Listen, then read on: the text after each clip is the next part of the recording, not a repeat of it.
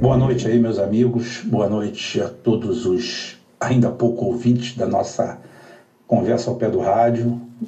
Quem fala aqui é Rubem Gonzalez, não a mídia golpista, do nosso pequeno grupo aqui de resistência. Eu e o Cláudio fundamos esse espaço aqui para mostrar assim uma visão ampla, comum, simples de todo o processo e não contaminada, porque nem eu nem o Cláudio temos interesses partidários, não somos filiados ao PDT, em que pese que fechamos fileiras em torno do nome de Ciro Gomes. E essa semana me propus a fazer uma, um apanhado. Não vai ser um apanhado cartesiano, não vou dissecar candidato por candidato, é, aquele negócio chato, filho de fulano, sobrinho de cicrano, beltrano, nada disso. É uma visão nossa, fruto de análise, de conversa nossa, é o que o pessoal chamaria corporativamente de brainstorm, né? Aquela história, tempestade de ideias, não é nada não. São duas pessoas cheias de dúvida, mais alguns amigos, e a gente tenta dirimir essas dúvidas colocando a nossa visão fria sobre o assunto. Nós não nos vamos contaminar pelo fato da gente ter escolhido e fechar fileiras com Ciro Gomes. Isso é uma opção nossa. Agora a análise é fria. E hoje, mesmo de forma não cartesiana, tá, vou abordar o maior perigo que nós temos nessa eleição. O perigo a ser combatido. Podemos voltar nele depois. O perigo desse, dessa eleição se chama Geraldo Alckmin. Geraldo Alckmin merecia até é, trilha sonora de fundo, né? mas isso aqui é rádio, né? A rádio pobre, então é o seguinte, não tem. É, merecia até um suspense, né? O, o PSDB de São Paulo é uma máquina de guerra corrupta, corrompida, com associações nebulosas, com suspeitas diversas de associações até criminosas. Quem deveria procurar isso é a polícia, não a gente. Cabe nós apenas repercutirmos o que já se fala na boca pequena. E que está enraizada, entranhada no estado de São Paulo há praticamente 30 anos, estado mais rico da nação. E ali está, ali fica é, todas as denúncias de corrupção, provas vindas de fora do Ministério Público da Suíça. Imagina a Suíça, que a gente tem na cabeça assim, ó, oh, Suíça, porra, o paraíso, o local onde todo mundo é honesto. Não estou falando que são, não, né? Porque também denegrir só a imagem do Brasil eu acho ridículo. Mas foi de lá, o Ministério Público de lá botou aqui Paulo Preto, Geraldo Alckmin, José Serra, milhões e milhões, centenas de milhões de, de dólares de roubo, dinheiro de propina, e nada foi investigado, nada foi para frente. Só aí já dá o primeiro alarme de como essa quadrilha, porque eles são uma quadrilha, né? O PSDB é uma quadrilha, é uma gangue, principalmente de São Paulo aquele núcleo ali duro, que é uma gangue. E outra coisa que a gente tem que ponderar, desde 1994, eles ou ganharam a eleição ou foram para o segundo turno para dividir corpo a corpo. Nem no melhor momento do Lula, nem no melhor momento do PT, não estou falando PT, Lula aqui é, depreciativamente, não. PT Lula apoiado por PDT, por PCdoB, apoiado por toda a centro-esquerda, por todas as forças progressistas. Nós nunca conseguimos ganhar dele no primeiro turno. Então, de onde vocês estão tirando da cabeça que o PSDB morreu?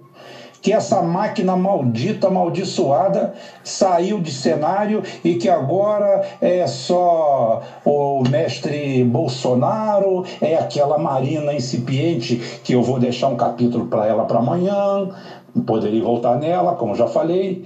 O que vocês estão achando que é Geraldo Alckmin? Ele está fazendo, quem conhece turf, quem conhece corrida, sabe o que é corredor de chegada ele fica ali no meio do bolo, ele fica ali 6, 7%, 6, 7%, ninguém incomoda ele. Ninguém fala da sua merenda, dos seus roubos. Quando fala, ele simplesmente nega e a imprensa aceita a negativa dele numa boa. Fica tudo por isso. O Ministério Público finge que está dormindo, ninguém vê nada e continua eles na batida. E pronto. E os outros vão se desgastando.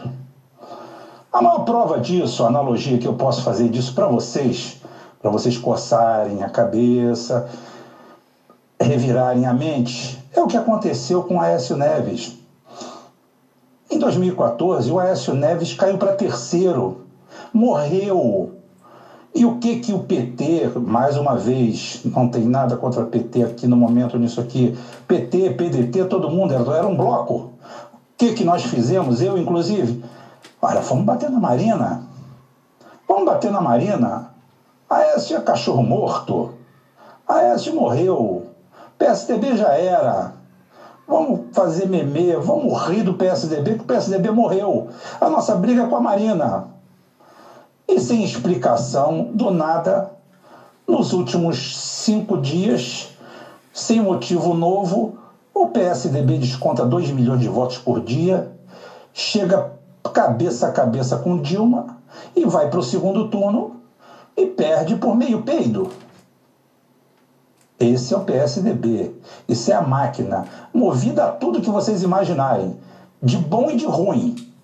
Ruim já os eleitores deles, né? Quem cai, na... o trabalhador fudido, o desgraçado dessa nação, que vota no PSDB, que vota na Tucanada, porra, merecia realmente ir para um campo de concentração. Ah.